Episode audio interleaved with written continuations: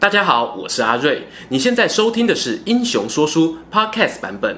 如果你想要观看有搭配图文的影片，欢迎到 YouTube 上搜寻《英雄说书》，诚挚邀请你订阅我们的频道哦。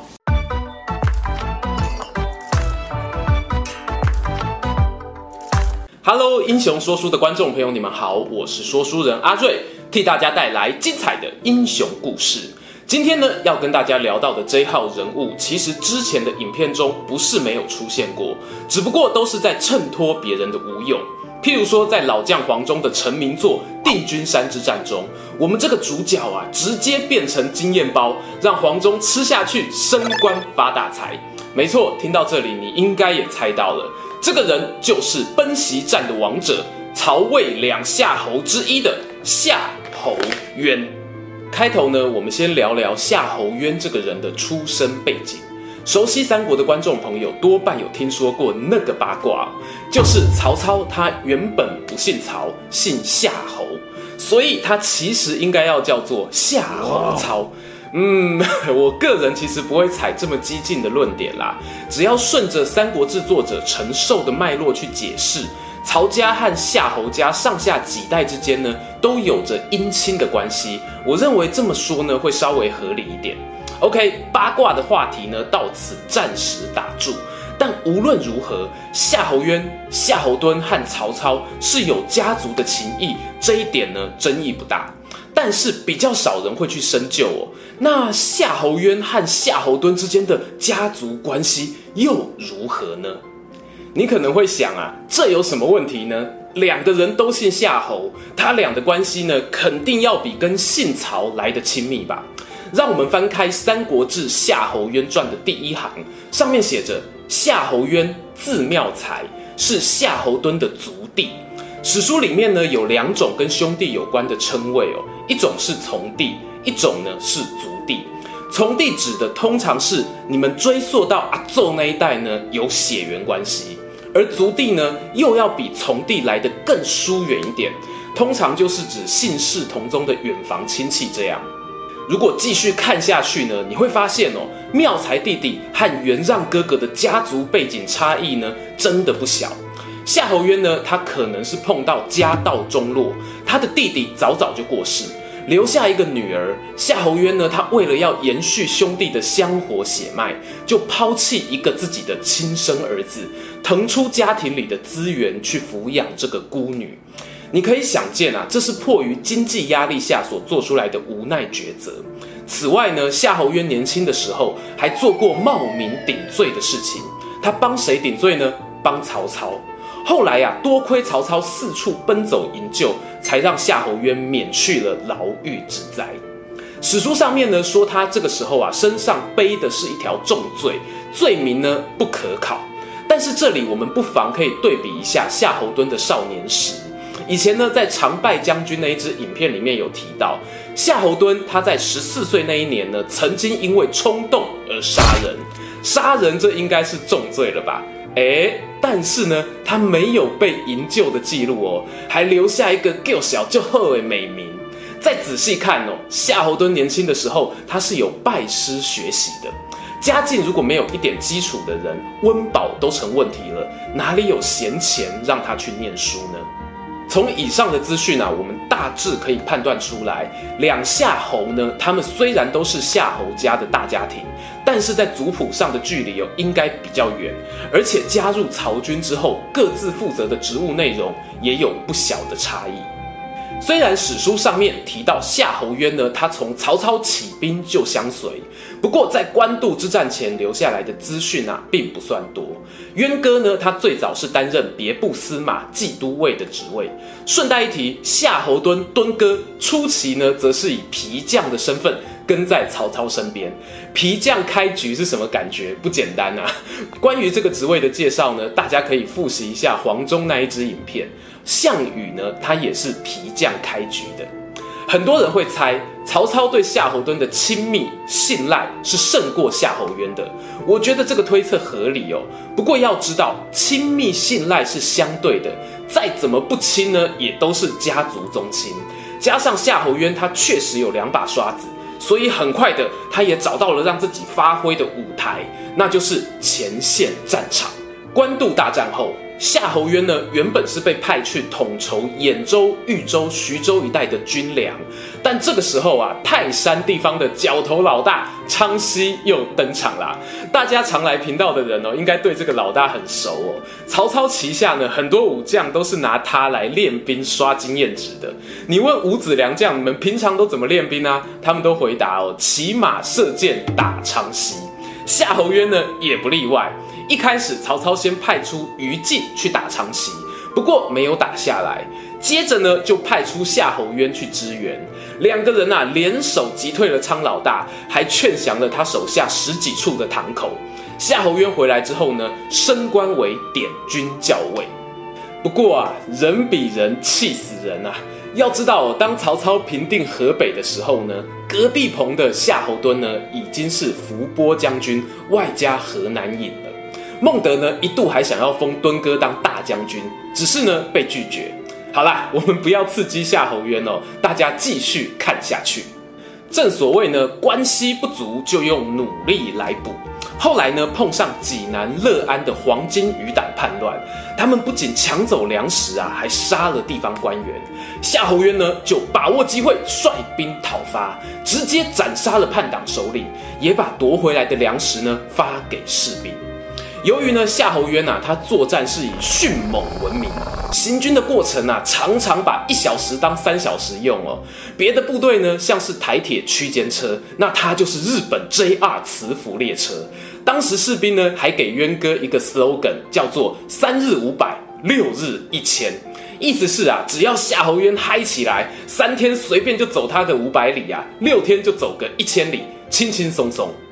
这一点呢，其实和我们前阵子聊过的暴走族曹仁是有一点像的，而且很巧，两个人呢都有一点江湖味哦，打起仗来呢都身先士卒，奋不顾身。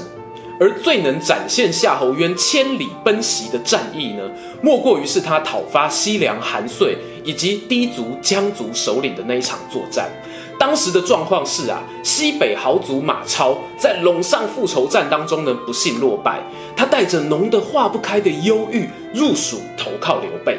这段故事呢，我们收录在《锦马超潼关篇》当中。马超虽然走了，但是其他的凉州军阀还在啊。譬如马超曾经认过干爹的干爸爸韩遂，这个韩遂呢，就联合氐族部落的首领氐王千万。退到新国这座城池防守，伺机而动。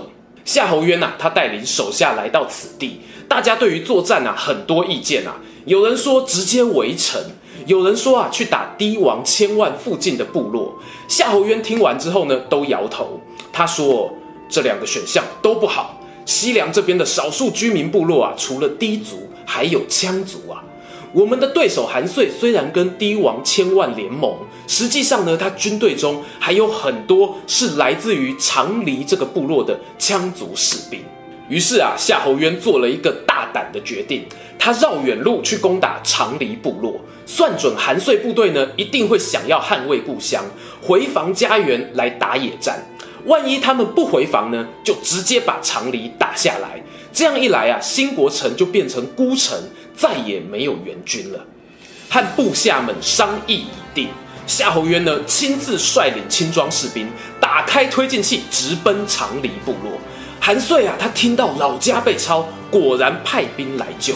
双方列阵对垒，野战呢一触即发。这个时候啊，夏侯渊的手下将领又有意见了。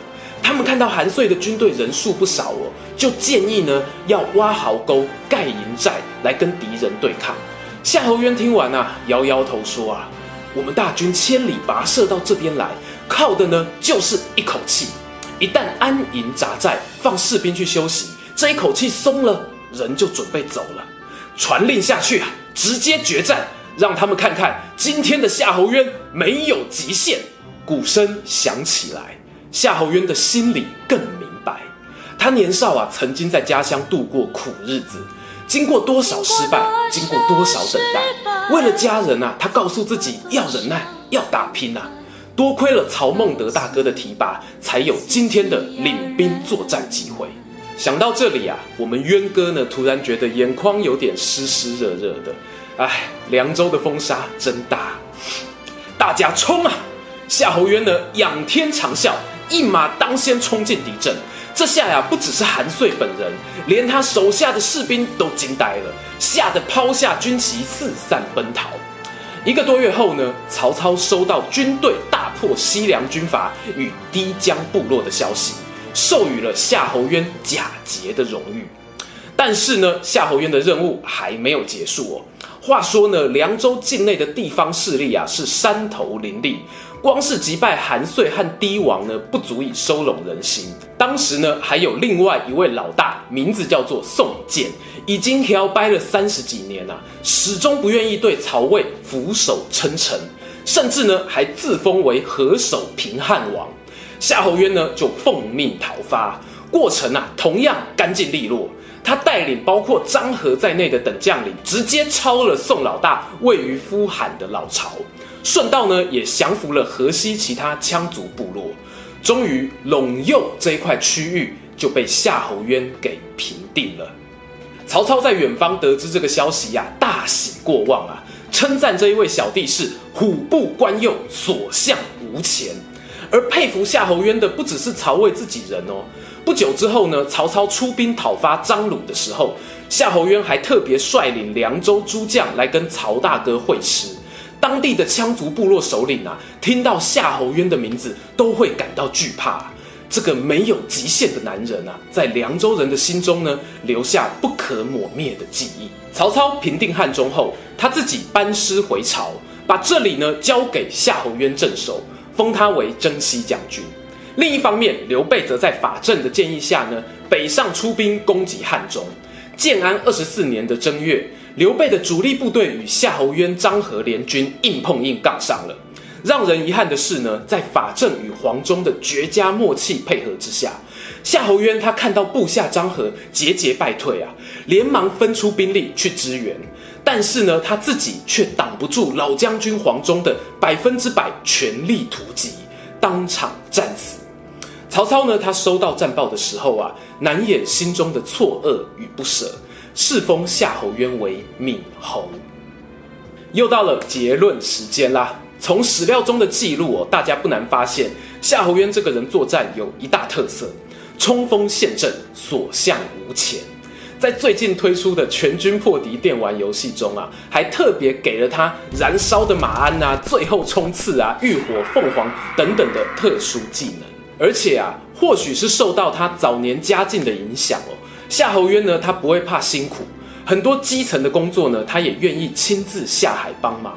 这一点呢，应该是他带兵能够带心的主要原因。当然啦，这样子的带兵风格呢，是有利有弊的。